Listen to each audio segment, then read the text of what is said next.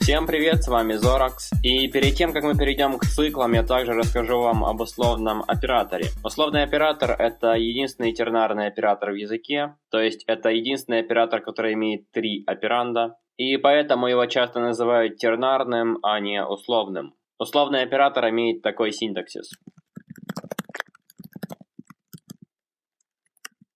Выражение 1 преобразуется к логическому типу, и в том случае, если оно возвращает истину, условный оператор возвращает значение выражения 2. В том случае, если оно возвращает ложь, условный оператор возвращает значение выражения 3. Посмотрим на элементарный пример.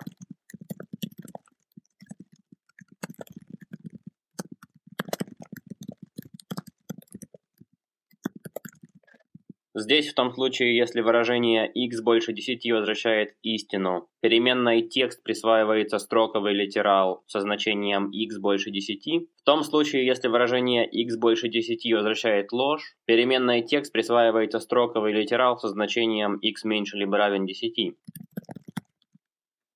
Любым операндом условного оператора может быть абсолютно любое выражение, в том числе условный оператор. Поэтому мы можем записать так.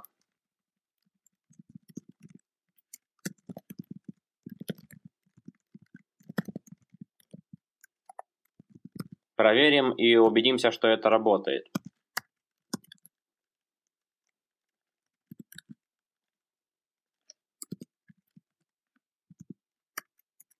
То же самое можно записать при помощи условной инструкции таким образом.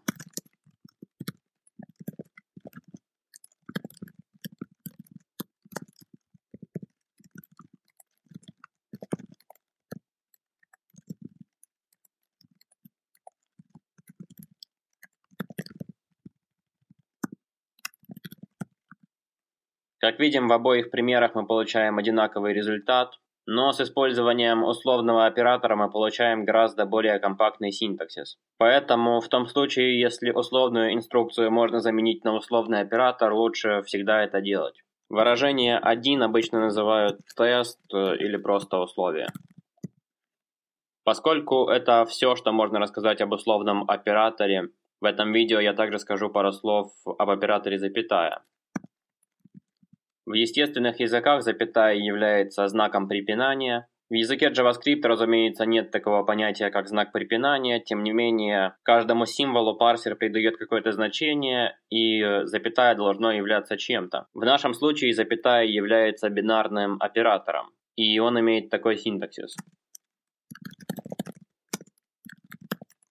Оператор запятая вычисляет значение левого операнда, затем вычисляет значение правого операнда и возвращает значение правого операнда.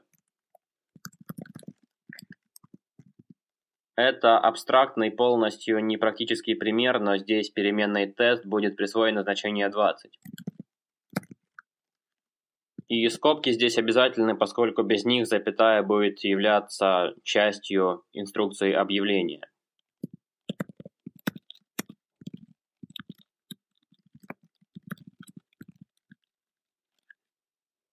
На этом все, и в следующем уроке мы перейдем к циклам. Спасибо за просмотр, пока.